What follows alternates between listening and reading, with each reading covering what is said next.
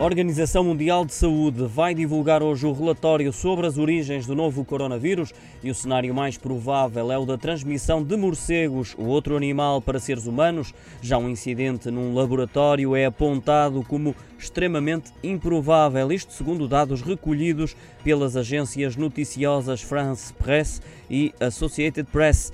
Nesse mesmo relatório é apontada a necessidade de realizar outros estudos numa maior extensão geográfica, não só na China, como noutras zonas do planeta, até pelo papel assumido pelos próprios animais de criação como hospedeiros intermediários de doenças emergentes. Os especialistas confirmaram as primeiras conclusões que apresentaram no dia 9 de fevereiro deste ano na cidade chinesa de Wuhan, onde apareceu eh, pela primeira vez o vírus, e o relatório é amplamente baseado nessa visita. Defendem a teoria da transmissão natural do vírus de um animal reservatório, provavelmente o um morcego, para o homem, por meio de outro animal que ainda não foi identificado. A divulgação desse relatório foi várias vezes adiado, o que levou a suspeitas de que a China eh, poderia estar a tentar distorcer as conclusões para que a responsabilidade não recaísse sobre si.